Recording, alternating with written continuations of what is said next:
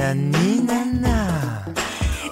semaine de Vinceau. Eh ouais, encore une semaine. Et cette semaine encore, j'ai été con Contrôler, oui, contrôler, c'est troller, je sais. Dur de devoir expliquer à un gendarme dont je pourrais être le géniteur que mon scooter est à un 50 cm3 et que, vu mon âge avancé, je n'ai besoin de rien pour le conduire. Dur de devoir lui signifier que l'État, son employeur, a prolongé la validité des cartes d'identité de 5 ans il y a déjà quelques temps.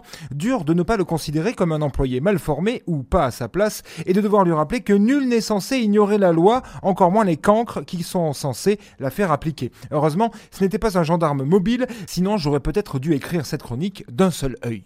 T'as de beaux yeux, tu sais. Et que dire de cette violente agression dont trois valeureux membres des forces du désordre ont fait les frais? Rendez-vous compte, agressé par un salopard au sol et en solo, crachant son sang au visage des courageux miliciens. Acte prémédité, il s'entend avec du sang qu'il avait bien sûr préalablement préparé en mâchouillant une serviette hygiénique trouvée dans une sanisette. Cette innommable agression aura quand même permis à trois courageux militaires d'apprendre que le VIH ne peut être transmis ainsi. Ouf Attention, qui que vous soyez, attention, cette fréquence est exclusivement réservée aux urgences. Sans blague Et vous croyez que j'appelle pour commander une pizza?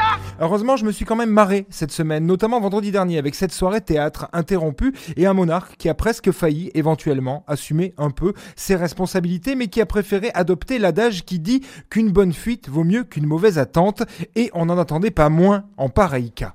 Si tu te pointes encore, tu peux être sûr que tu repars avec la bite dans un Tupperware. Cela me rappelle au passage ce vieux proverbe, cher au cardinal Barbarin et au père Prénat, qui dit que le moine en fuite n'échappe pas à son monastère. Enfin, je vais tout de même pas me faire enculer sous prétexte que c'est un ami. Fuir, oui, mais où? La rotonde a brûlé, alors que c'est peut-être là-bas qu'il aurait dû cheminer.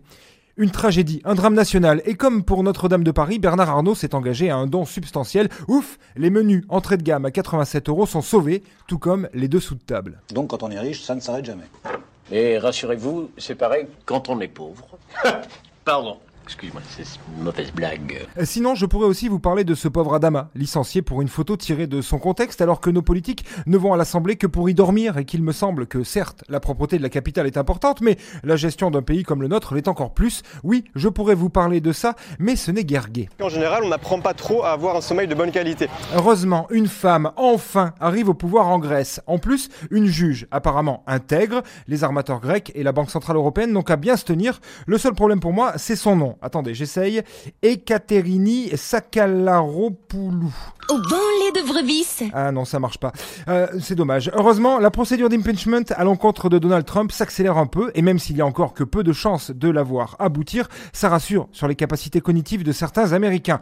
Ouf, le principal intéressé, lui, s'en bat royalement les burgers, comme on pouvait le penser, et a même fustigé à Davos les prophètes de malheur en affirmant une nouvelle fois son climato-scepticisme, autrement dit son manque total de discernement et de matière grise. Ah, Down Jones, quand tu nous tiens. C'est le genre de type qui boirait un bidon d'essence pour pouvoir pisser sur ton feu de camp. Heureusement, avec ce nouveau coronavirus qui se propage dans le monde entier et dont la présence est avérée aux États-Unis, il se pourrait que quelques petits microbes aient la bonne idée de se fixer sur euh, des clubs de golf ou les sous-vêtements d'une militante républicaine en attendant leur proie. Je sais, c'est maigre, mais c'est presque tout ce qu'il nous reste à espérer. Allez, bonne bourre. Tout ça fait rien, je vous garde quand même. C'était la semaine de Vinceau.